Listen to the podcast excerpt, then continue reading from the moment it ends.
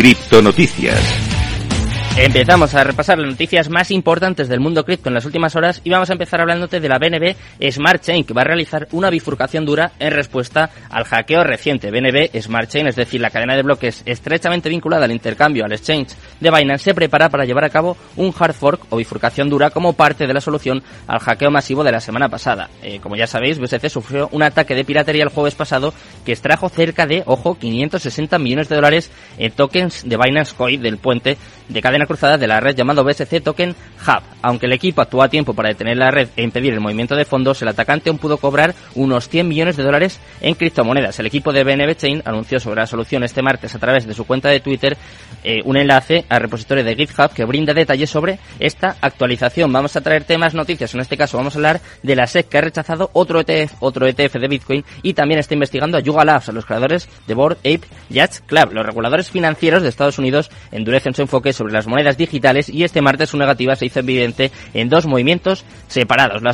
por, un lado, la solicitud de Wisdom Tree para crear un ETF de Bitcoin el contado fue rechazada. La SEC dio a conocer su veredicto en un comunicado. En el aviso, el regulador indicó que la propuesta no logró demostrar que sería capaz de proteger a los inversores de prácticas fraudulentas y manipuladoras. Y además, también la Comisión de Bolsa y Valores de Estados Unidos desaprobó una nueva solicitud eh, para un nuevo fondo en bolsa de ETF. Mientras, por otro lado, un informe de Bloomberg adelantó que la agencia sospechosa de la firma Yuga es decir, los creadores de la popular colección de NFT Board Ape Jazz Club, ha violado la ley federal de valores y por lo tanto están siendo investigados. Hay dos noticias muy importantes, sobre todo en este caso eh, en cuanto a los NFTs. Vamos a hablar de otra noticia muy importante, en este caso del número de ATM de Bitcoin en Europa, que ha alcanzado un máximo histórico a pesar de la regulación MICA. Europa ha alcanzado un máximo histórico en lo que respecta a los cajeros automáticos de Bitcoin con un total de 1.459. El máximo histórico llega en medio de las amplias regulaciones del MICA. Como te digo, el número de ATM de Bitcoin ha alcanzado un máximo histórico según los datos de Coin ATM Radar. La cifra es de 1.459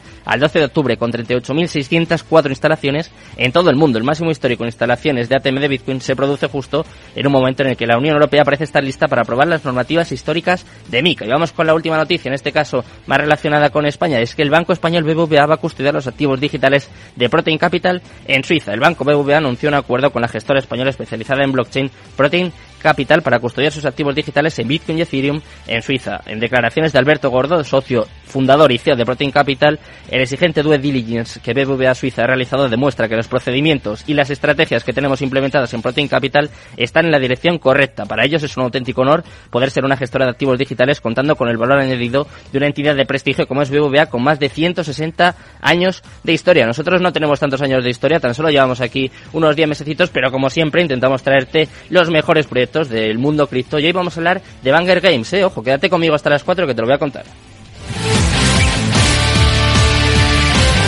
Cripto Capital con Sergio Fernández.